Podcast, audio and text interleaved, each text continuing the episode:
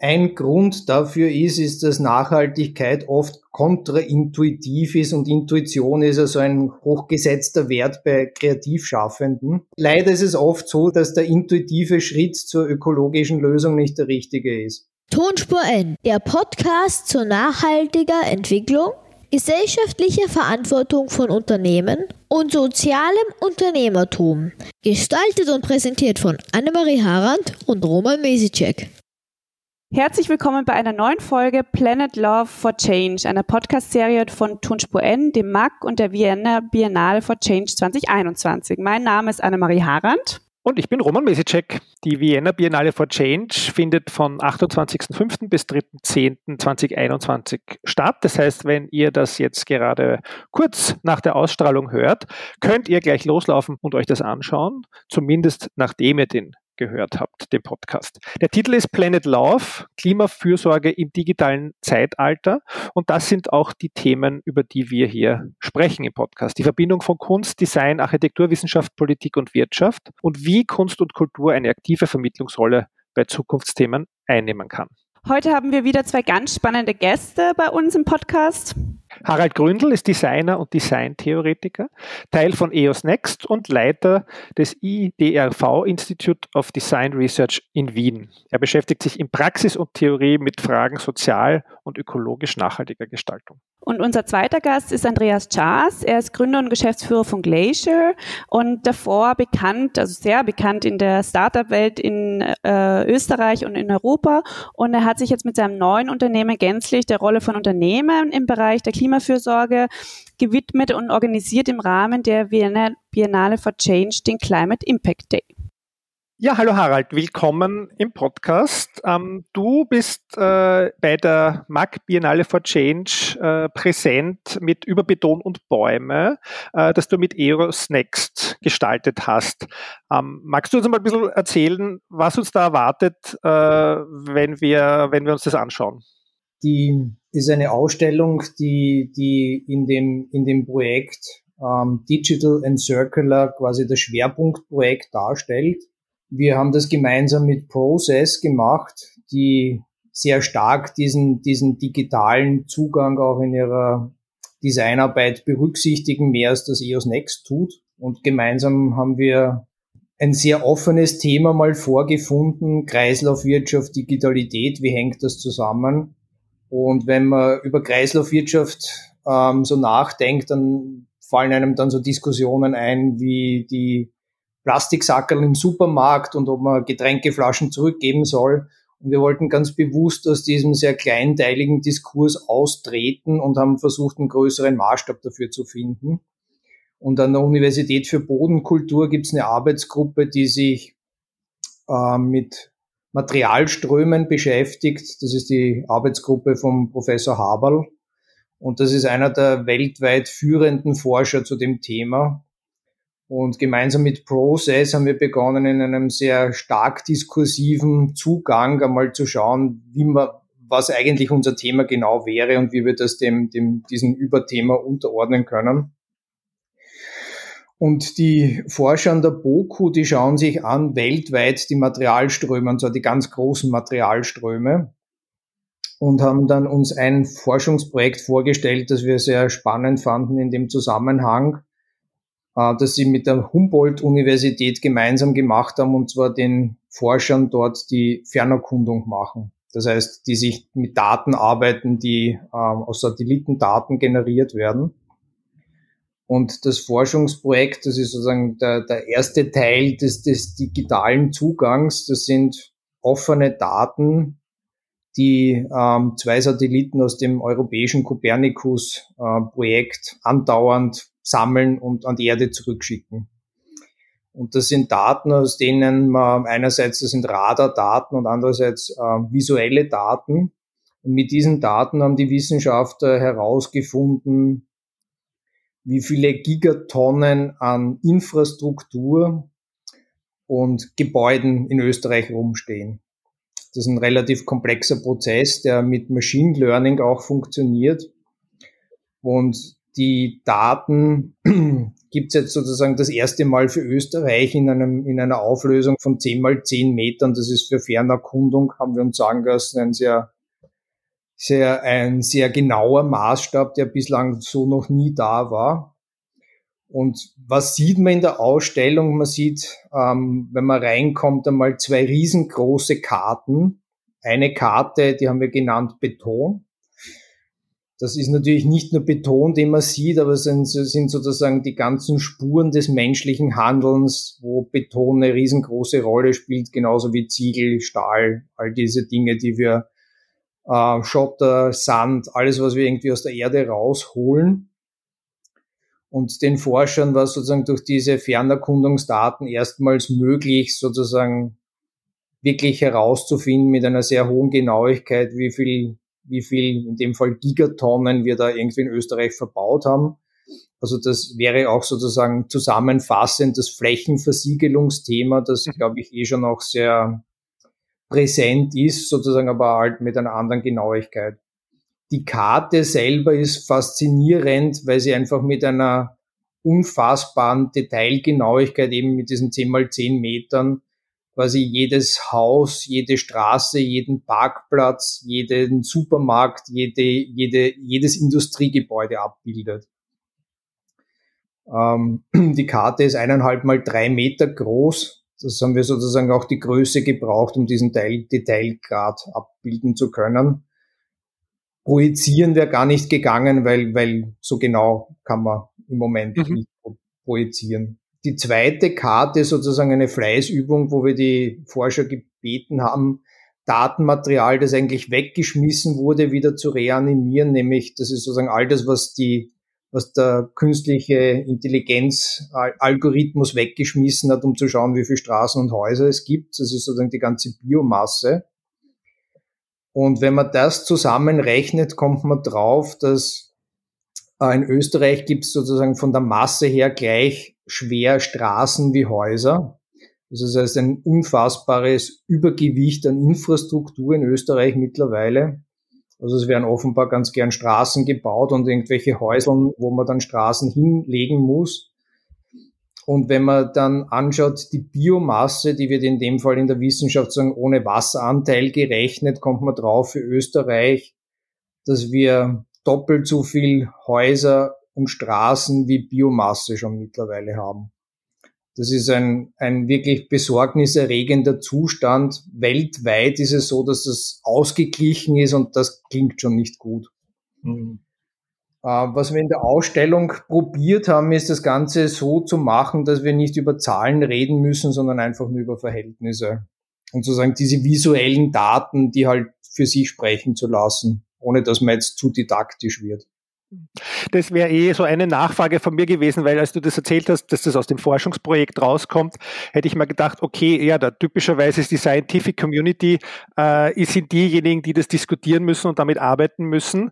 Äh, was macht das jetzt in einem Museum ähm, und was soll ich als, als Zuseher mitnehmen, außer der Fakten? Gibt es sozusagen jetzt im Rahmen der Ausstellung von euch oder auch vielleicht ein bisschen darüber hinaus gedacht, ähm, so die Ansätze, äh, was mache ich jetzt damit? Weil das ist ja in der Tat besorgniserregend. Also eine mögliche Schlussfolgerung, die unsere Wissenschaftler äh, uns hier auf dem Weg mitgegeben haben als Botschaft, war, endlich aufhören zu bauen ne? und zu schauen, dass wir die Dinge, die schon gebaut sind, irgendwie besser und effizienter nutzen. Es wird ein bisschen schwierig im Land der Häuselbauer halt, aber... Äh ja, also ich, ich, ich, ich denke, was die Ausstellung auch ein bisschen mit thematisiert, ist die Rolle von Design heute. Mhm. Also wie, was, was ist unsere Rolle als Gestalter und wie helfen wir mit, diese Transformation anzustoßen? Und die Ausstellung gibt sozusagen indirekt eine erste Antwort drauf, indem wir versuchen sozusagen dieses Wissen, das im Moment noch immer quasi ein Expertinnenwissen ist, wie wir das sozusagen einfach ähm, skalieren können, dass mehr Menschen quasi diesen Anstoß bekommen. Und ich glaube, Zahlen sind immer irgendwie so schwierig. Ähm, wie groß ist eine Gigatonne, ja? Ähm, wie groß ist ein Fußballfeld? Also ähm, wie viele Fußballfelder pro Jahr werden irgendwie wieder zu betoniert. Das sind schon Zahlen, die schon kursieren, aber sozusagen auch, auch diesen, diesen, diese Wände nicht einläuten, nicht? Sie sind alarmistisch in gewisser Weise. Und ich denke, was ganz wichtig wäre, ist Menschen die Möglichkeit zu geben, sozusagen diese strukturellen Probleme auch besser zu sehen, die wir haben. Weil natürlich ein bisschen Beton durch Holz zu substituieren, ist sicher eine gute Idee und schafft auch irgendwie die Möglichkeit, ein bisschen Gebäude mit weniger CO2-Ausstoß zu bauen. Aber letztendlich, was wir umbauen müssen, ist unser gesamtes Wirtschaftssystem. Und das macht eine Arbeit sichtbar, die recht aufwendig war. Das ist eine Kugelbahn mit tausend äh, Kugeln drinnen, die die quasi Materialbestände und die ganzen Materialströme sichtbar macht erstmals. Mhm. Und das ist eigentlich dann letztendlich nach sehr vielen Iterationen und, und Recherchen, weil dahinter liegen eine ganze Reihe von wissenschaftlichen Papers, die auch außerhalb dieser Arbeitsgruppe entstanden sind.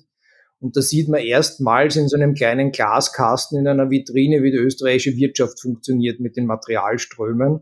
Und das versteht eigentlich jedes Kindergartenkind sogar, warum das so ist, wie es ist. Und man sieht auch ganz deutlich ein Problem. Wir reden immer, ob wir genug rezyklieren. Ne? Also so Kreislaufwirtschaft ist gleich Recycling. Das ist natürlich die Ultima Ratio. Ähm, das ist das, was eigentlich nicht stattfinden sollte, Recycling. Wir sollten schon die Kreisläufe vorher schließen. Aber was wir machen ist, jedes Jahr ähm, häufen wir noch mehr und noch mehr Material an. Und das müsste eigentlich, da müsste man irgendwie schauen, dass das schon langsam aufhört und dass wir da sozusagen in ein Gleichgewicht kommen zwischen Dingen, die wir wieder in, in quasi diese Materialkreisläufe schließen, neue Dinge draus machen und dass wir aufhören, einfach immer mehr und mehr und mehr und mehr anzuhäufen. Ja, das fand ich auch sehr interessant, dass du ja gesagt hast, wir sind ja keine Wegwerfgesellschaft, sondern eine Anhäufungsgesellschaft. Und ähm, ja, im Endeffekt geht es darum, Menschen zu erreichen mit, mit dieser Message. Und da darf ich jetzt auch äh, den Andreas begrüßen ähm, von Glacier. Hallo Andreas. Hallo, und ähm, ja, dein, dein Unternehmen Glacier gestaltet bei der Vienna Biennale for Change den Climate Impact Day, wo es ja, ähm, soweit ich verstanden habe, genau darum geht, Menschen äh, mit dieser Message zu erreichen. Worum geht's aber genau beim Climate Impact Day? Ja, also vielleicht, vielleicht starte ich mit einem Zitat, das ich in, in dem Zusammenhang gerne bringe. Um, we don't need a handful of people doing carbon reduction perfectly. We need millions of people doing imperfectly. Und äh, ich glaube, es geht ganz stark um eine Verhaltensänderung. Ähm, ist auch heute schon angesprochen worden. Und ähm, wir wollen die wirkungsvollste Community rund um CO2-Reduktion aufbauen. Und unser Ansatz geht da sehr stark über Unternehmen. Ja, ähm, wir sehen einfach, also Unternehmen sind ja auch große Ausbildungsstätten für ihre Mitarbeiter, Mitarbeiterinnen. Und äh, aus diesem Grund haben wir vor einem Jahr Glacier gestartet um Firmen dabei zu helfen, ihren CO2-Fußabdruck zu senken. Und das machen wir auf mehrere Arten. Also es ist das Wort Transformation heute auch schon gefallen. Also einerseits haben wir einen, wir nennen es Carbon Manager. Mit dem kann man recht einfach seinen CO2-Fußabdruck berechnen. Und auf Basis von dem bekommt man dann maßgeschneiderte Vorschläge, was man tun kann, um im Unternehmen CO2 zu reduzieren. Und da kommt man auch sehr schnell zu dem Punkt, es geht nicht nur darum, auf Ökostrom umzustellen, sondern es geht um die vielen kleinen Schritte, die vor allem über die Mitarbeiter, Mitarbeiterinnen durchgeführt werden.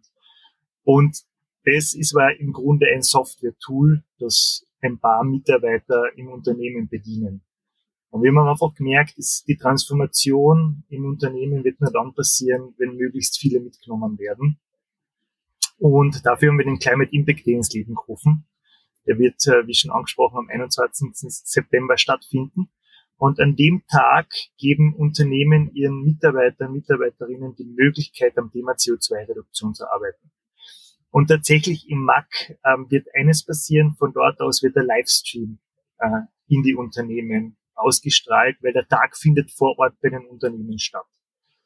Und äh, wir sind super stolz, dass wir jetzt bereits über mit den Unternehmen, die mit dabei sind, jetzt bereits über 110.000 Mitarbeiter, Mitarbeiterinnen an diesem Tag erreichen. Äh, genau. Und es, der schaut so aus, dass der, wie gesagt, im Unternehmen stattfindet. Äh, wir geben den Unternehmen da eine Guidance, wie man diesen Tag perfekt organisiert.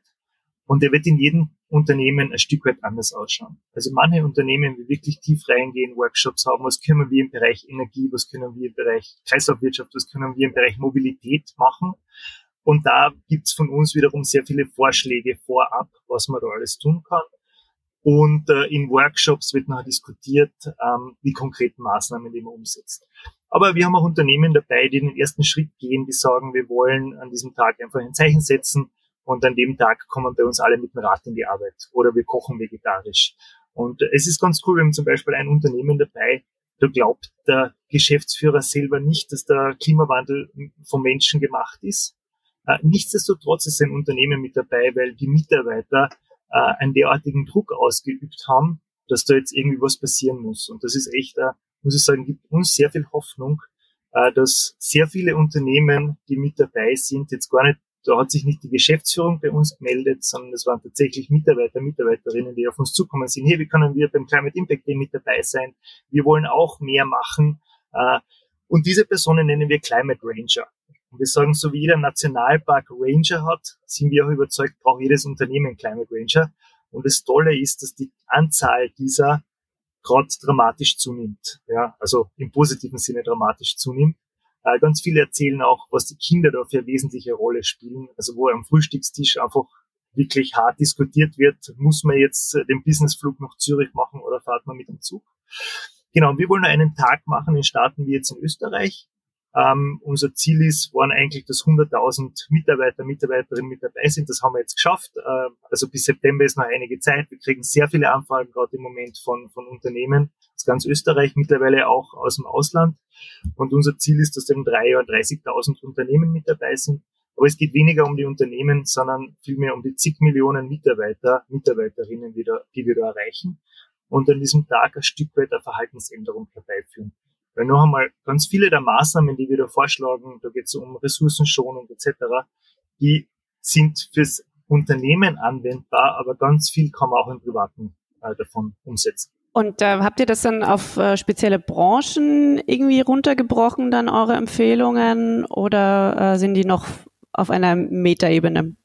Also wir haben jetzt eine Datenbank von 1200 Maßnahmen und Lösungen identifiziert. Das sind teilweise Sachen, die man selber umsetzen kann, wie auf Ökostrom umstellen, eine Photovoltaikanlage installieren, ähm, einen Fahrradkeller mit einer Dusche zu bauen, äh, aber auch äh, Lösungen von äh, Lösungsanbieter. Ja, also da gibt's, da haben wir jetzt die Climate Tech Landscape mit dem Green Tech Cluster gemacht. Wir haben einfach mal geschaut, welche Lösungen, wenn da draußen von Firmen angeboten, die Firmen dabei helfen, ihren CO2-Fußabdruck zu senken. Und ich glaube, allein in Österreich haben wir 180 äh, Anbieter gefunden und äh, 70 Prozent davon hat es vor zwei Jahren nicht gegeben. Also etwas Zweites, was mir sehr positiv stimmt, wie viele Menschen sich gerade global auf den Weg machen und Lösungen entwickeln, um CO2 einzusparen, hat sicher auch einen Business-Aspekt. Also ich glaube, das wird das ganze Thema Dekarbonisierung wird ein eigener Wirtschaftszweig werden in den nächsten Jahren. Äh, sehen wir ganz spannende Entwicklungen. Und genau, und wir machen eigentlich eine, einen Marktplatz für diese Lösungen, wo Firmen eben ihren CO2-Fußabdruck berechnen und wir matchen den dann mit den Lösungen, die perfekt zu, zu ihnen passen. Äh, und so kann ein KMU mit, keine Ahnung, 50 Mitarbeitern innerhalb von sechs Monaten 50 Prozent vom CO2-Fußabdruck einsparen. Und was wir halt einfach machen, ganz viele, es ist auch schon angesprochen worden, wissen einfach nicht, wie sie es angehen. Also es ist ja sehr komplex. Äh, was ist CO2? Was ist eine Tonne CO2? Äh, und wir wollen das echt auch mit diesem, mit dieser Software, mit diesem Climate Impact Day einfach visualisieren, dass zum Beispiel in der Kantine dann an dem Tag halt auch ausgeschrieben ist, was bedeutet das Wiener Schnitzel, wenn jetzt das Wiener Schnitzel ist, oder was bedeutet es, wenn ich die vegetarische Speise oder die vegane Speise ist. Genau, einfach um aufmerksam zu machen. Und vielleicht der letzte Aspekt noch, ähm, es soll nicht bei diesem Tag bleiben, äh, weil ein Tag, da kann man natürlich viel bewegen, aber wir merken, es gibt einen richtigen Wissenshunger von Mitarbeiter, Mitarbeiterinnen und dafür haben wir jetzt eine, eine Climate Ranger Academy in, in, ins Leben gerufen. Das ist ein Ausbildungsprogramm, das geht jetzt über acht Wochen Und äh, das sind drei Stunden die Woche, äh, aufgeteilt eben auf drei Tage, wo man wirklich von unterschiedlichen Experten, der Markus Watzak ist mit dabei, der Ali Malocci war mit dabei, der hat eher darüber geredet, wie kann man jeden im Unternehmen mitnehmen, ähm, bis hin zur Frau Faber-Wiener, die eine ausgewiesene Nachhaltigkeitsexpertin ist, die halt auch über Greenwashing und Ethik spricht. Und ja, diese Climate Ranger Academy ist mega gut angekommen. Also wir haben da jetzt knapp 200 Leute von über 50 Unternehmen drin. Und das Tolle ist, es ist ein, zu einem richtigen Austausch kommt da jetzt. Also es wird zwar Input gegeben, aber das Schöne ist, ähm, wir haben das Gefühl, bei dem Thema Klimaschutz gibt es nicht wirklich ein Konkurrenzverhalten. Also wenn jetzt ein Unternehmen eine coole Lösung entwickelt hat, dann ist die sehr bereit, die zu teilen, weil wir alle im gleichen Boot sitzen. Und somit bauen wir einen riesen Wissenspool, Marktplatz an Lösungen und wollen die jetzt einmal in Österreich verteilen, aber unser Ziel ist recht rasch auch, das Ganze global auszuholen. Ich würde jetzt gern bei zwei Dingen anknüpfen, die bei euch beiden so präsent waren, nämlich dieses Thema Visualisierung und äh, die Dinge transparent zu machen. Ähm, du, Andreas, hast es jetzt gerade gesagt mit dem CO2-Fußabdruck und vorher war halt das Thema der Flächenversiegelung betont. Ähm, jetzt wissen wir ja, es gibt schon ganz viel Informationen und Wissen über die Herausforderungen, über die Themenstellungen, über die Probleme. Ähm, wir setzen jetzt sozusagen, oder ihr beide setzt im Prinzip auch mit diesen Angeboten sehr stark nochmal mehr auf Bewusstseinsbildung. Mich würde interessieren, eure Erfahrung, wo ist denn der Knackpunkt oder habt ihr solche Erfahrungen, warum dann auch wirklich gehandelt wird? Ja, weil ähm, wir versuchen alle, die in dieser Materie und Szene drin sind, weiter zu informieren und die Informationen anders darzustellen. Aber gibt es so Punkte, wo man sieht, das ist wirklich dann irgendwo der Auslöser oder die Verhaltensänderung äh, entsteht durch das, weil das ist, glaube ich, das, wo wir ja sozusagen in Summe hin müssen. Ja, es müssen ja sozusagen alle ihr Verhalten verändern. Das würde mich jetzt bei euch beiden ein bisschen interessieren, Erfahrungen aus dem Bereich oder so. Mhm. Ich denke so bei, bei, bei Systemänderungen, da gibt es in komplexen Systemen ein Phänomen, das heißt Emergenz. Das ist genau das Gegenteil von dem, dass man sagt, man drückt auf den Knopf und dann ändert sich das System, sondern das ist quasi eine ganze Reihe von, von Beziehungen, die zueinander sozusagen einen, einen plötzlichen System, eine plötzliche Systemänderung herbeiführen, die in gewisser Weise disruptiv ist. Ich, ich denke, dass es so, so eine ganze Reihe von Dingen sind, jetzt auf den Einzelnen bezogen, was auch mit Wissen, Bewusstsein zu tun haben, aber auch das, was der Andreas sagt, quasi diese, diese Dynamik, die es gibt, wenn man Gleichgesinnte hat und auch sieht, dass das quasi über die eigene, über den eigenen Wirkbereich Thema ist und, und, und, und da, da es Gemeinsamkeiten gibt. Und mir hat es auch sehr gut gefallen, dass es kein Konkurrenzverhalten beim Klimaschutz gibt. Also das wäre so eine, so eine quasi eine Grundbedingung für den Wandel ist eigentlich so, ähm, ja, let, letztendlich so ein, kein, keine lineare Veränderung unseres Verhaltens, sondern quasi, ich denke eher an so eine schlagartige äh, Veränderung, dass man dann sagt, man will das nicht mehr und man will auch nicht mehr Teil von dem zerstörerischen System sein, sondern man möchte Teil von dieser positiven Veränderung sein. Ja, dem kann ich sehr viel abgewinnen und vielleicht da in dem Zusammenhang auch. Ich, ich glaube, wir Menschen sind halt einfach nicht die Besten, wenn es um Verbote oder Zwänge äh, oder Druck geht. Das haben wir jetzt in Corona auch gemerkt, wie schwer wir uns tun, einfach auch eine Maske zu tragen. Und äh, ich glaube, bis jetzt sind sehr viel, sehr viel mit diesen dystopischen Bildern gearbeitet worden. Und ich glaube, das war gut, um wach zu rütteln. Äh, wir, wir glauben aber, es wird sehr stark über Alternativen auch gehen. Ja, also dass diese Veränderung, dass es einfach Alternativen gibt, ähm, wie zum Beispiel den Zug zu nutzen, anstatt mit dem Flugzeug zu fahren. Aber da muss das Zugangebot halt einfach dementsprechend äh, zur Verfügung stehen, äh, den veganen Burger zu essen, anstatt den Fleischburger zu essen. Äh, also ich glaube, die wirklich große Verhaltensänderung wird halt nicht über einen Zwang passieren. Der muss teilweise auch von der Politik sein, also auch vor, zum Beispiel ganz stark auch für eine CO2-Bepreisung. Ähm, und, da, und daraus ergeben sich war noch Alternativen. Wenn zum Beispiel die Produkte teurer werden, dann greift man vielleicht auch zum, zum anderen. Aber am Ende des Tages äh, wird es, glaube ich, sehr stark über diese äh, Alternativen gehen. Und ähm, das ist der eine Aspekt. Und da zeigen wir halt auch sehr viel Alternativen auf, was man machen kann. Also mit dem Rad in die Arbeit zu fahren, weniger Fleisch zu essen. Zum Beispiel bei mir, äh, ich esse nach wie vor Fleisch, aber viel bewusster. Ich schaue genau, wo ich es einkaufe und unter der Woche esse ich eigentlich fast, äh, also sehr viel vegan, vegetarisch. War bei mir nicht immer so, muss ich auch sagen. Also ich bin erst äh, durch meine beiden Töchter zum Klimaschutz gekommen. Äh, ich war vorher viel im, im, im Startup-Bereich aktiv, viel mit Technologie auseinandergesetzt und wie dann eigentlich meine beiden Töchter auf die Welt gekommen sind, habe ich mir einfach überlegt, in welcher Welt sie aufwachsen werden. Und da ist bei mir ganz stark dieses Verhalten oder dieses, dieser, dieser, dieser Bedarf entstanden, mit dem, was ich weiß, irgendwas zu bauen, um den Klimawandel zu verlangsamen. Und das war schon ziemlich erschreckend, wenn du dich nachher näher damit beschäftigst, wie, dass es wirklich fünf nach zwölf ist und dass wir halt echt alles tun müssen, um, uh, um das zu verlangsamen. Ja. Da, darf ich nur noch einmal nachfragen bei dir, Andreas, weil ähm, die sozusagen ja der äh, Harald hat ja diese disruptive äh, Veränderung jetzt da, da eingebracht und meine Erfahrung ist ja, dass Unternehmen, und ihr arbeitet ja jetzt mit Unternehmen, sich damit total schwer tun. Also Systemwandel ist natürlich äh, nichts, was man am Unternehmen einfach verkaufen kann. Ähm, und jetzt ist natürlich, euch gibt es jetzt ein paar Jahre, aber vielleicht kannst du da schon ein bisschen einen Einblick geben, ob, ob sowas äh, auch auf eurer Agenda steht, weil ähm, dieses mehr von allem, ja, und auch sozusagen wird es wahrscheinlich so in der Form auch nicht spielen. Ja, Roman, tatsächlich so lange gibt es uns noch gar nicht. Uns gibt es äh, zwölf, zwölf Monate, aber dennoch, wir haben, wir haben jetzt äh, über 100 Unternehmen, mit denen wir schon zusammenarbeiten. Wir haben sehr viele äh, Gespräche geführt. Wir haben unser Produkt sehr stark am Kunden entwickelt und da muss ich tatsächlich sagen, es gibt äh, Gott sei Dank ein paar Überzeugungstäter, die einfach sagen, uns, ist, uns als Unternehmen ist Klimaschutz wichtig.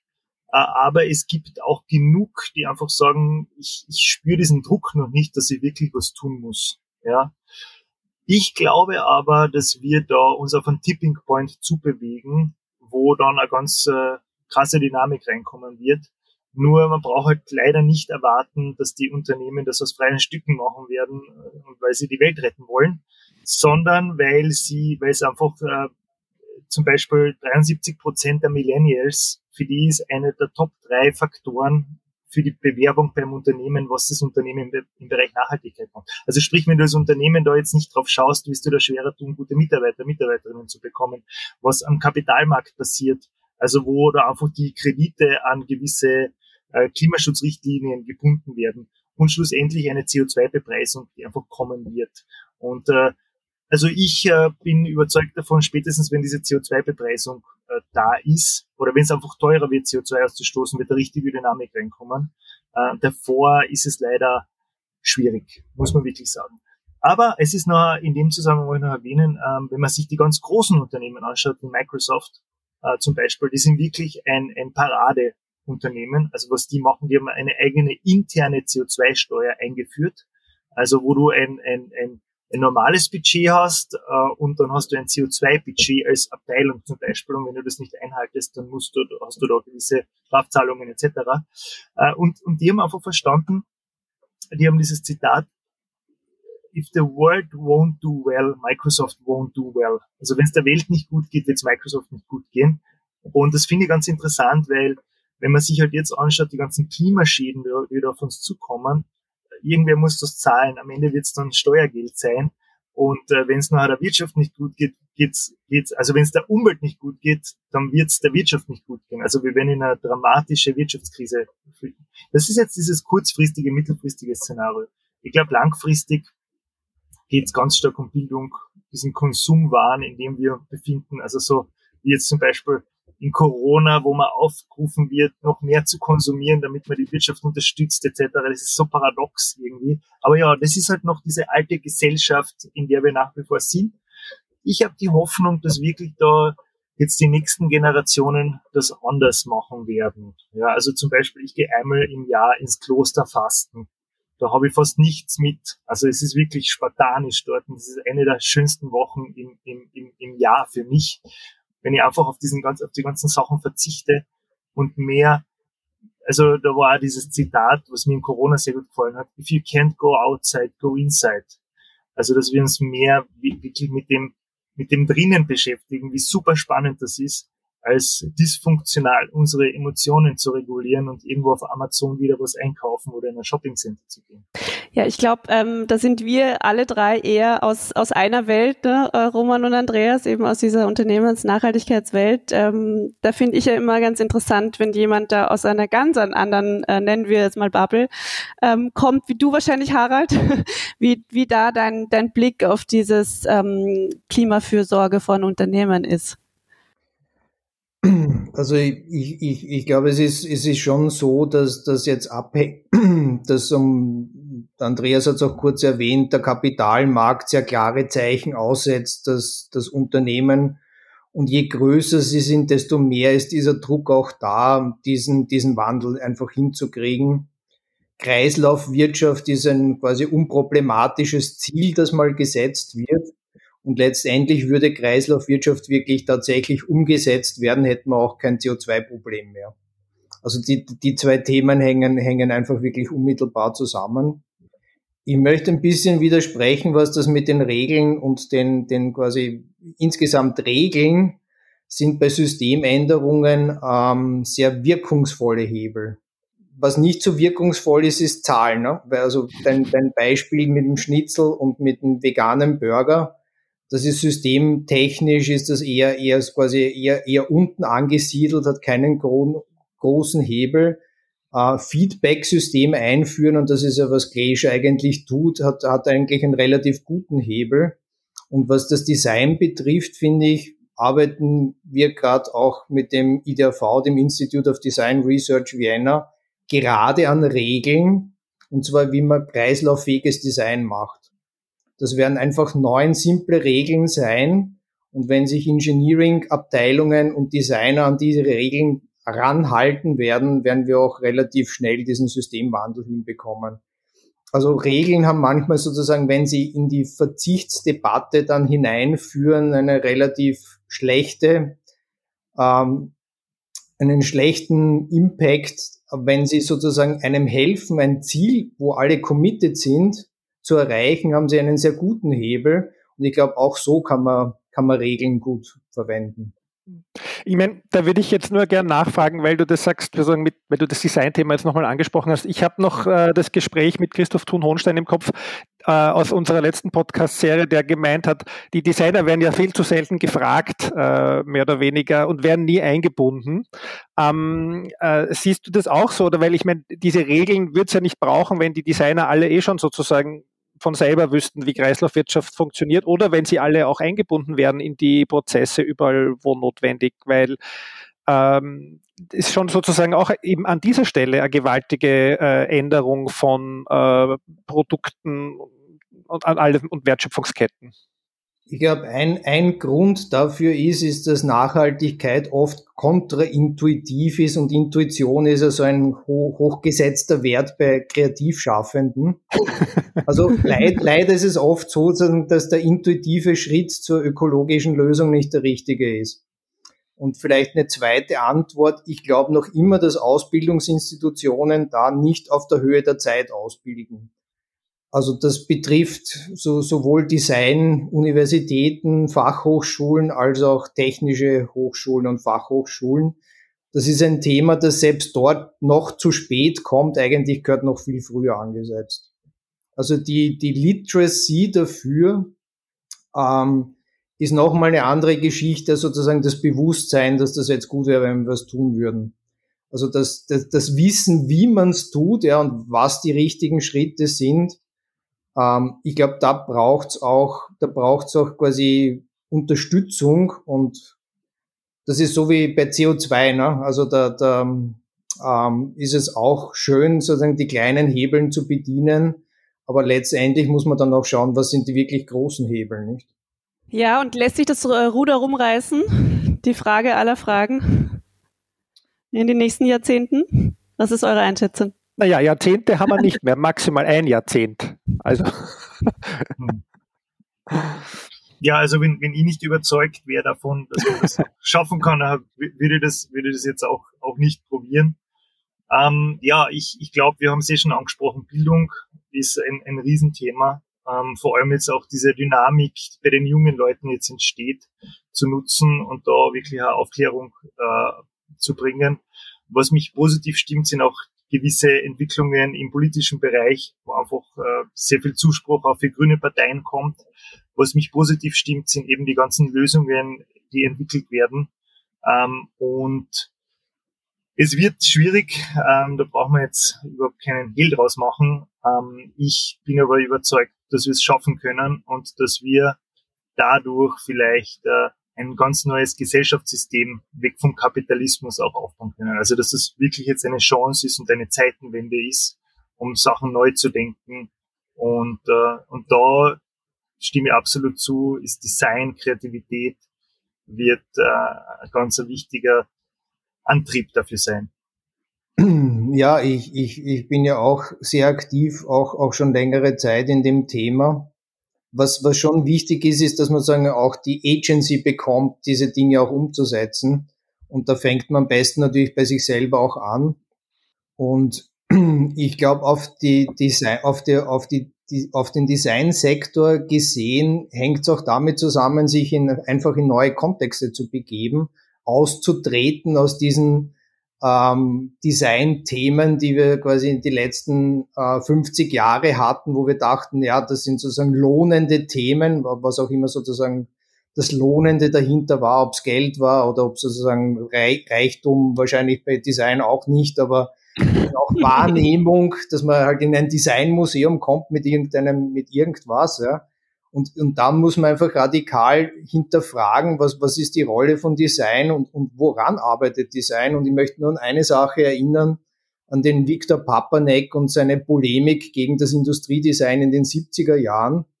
Und man müsste einfach nur das machen, was er vorschlägt, nicht für die fünf Prozent der Menschen zu arbeiten, sondern für die anderen 95 Prozent. Mhm. Und ich glaube, dann, dann bekommt diese Disziplin auch wieder einen Hebel und, und, und wird Teil dieses positiven Wandels. Innerhalb dieser fünf Prozent irgendwelche Sachen dann statt aus Plastik, aus, äh, keine Ahnung, irgendwas bioökonomisches zu machen, das kann man auch schon machen und es gibt vielleicht auch so einen Trickle-Down-Effekt von solchen Dingen aber insgesamt, glaube ich, mein Ratschlag wäre einfach andere Dinge tun, sich in andere Kontexte begeben und zu schauen, was Design kann für diese auch 95 Prozent der Menschen, die mit dem Wort noch nichts anfangen können. Ja, danke schön. Ich glaube, jetzt habe ich gerade in meinem Kopf den Titel vielleicht kreiert. Schauen wir mal, ob es der wird, an Lösungen für die 95 Prozent arbeiten. Ich finde, das ist äh, ein, ein schöner Schluss. Äh, vielen Dank fürs Dabeisein. Alle, äh, die jetzt hoffentlich äh, auf den Geschmack gekommen sind, äh, schaut euch das an. Entweder über die Webseiten, aber natürlich bevorzugt auch im Mac. Danke, Harald, und danke, Andreas. Danke euch. Servus. Ciao. Ja, das war wieder eine Folge unseres Podcasts Tonspur N aus unserer Serie Planet Love for Change, die wir gemeinsam mit dem MAC und der Vienna Biennale for Change 2021 durchführen. Alle bisherigen Folgen dieser Serie, aber auch alle weiteren Folgen des Podcasts findet ihr auf unserer Webseite www.tonspur-n.eu oder auf der Plattform Soundcloud. Abonnieren könnt ihr den Podcast natürlich auch, zum Beispiel mit Apple Podcasts. Wir freuen uns dort aber auch auf anderen Plattformen, auch über positive Bewertungen und Kommentare.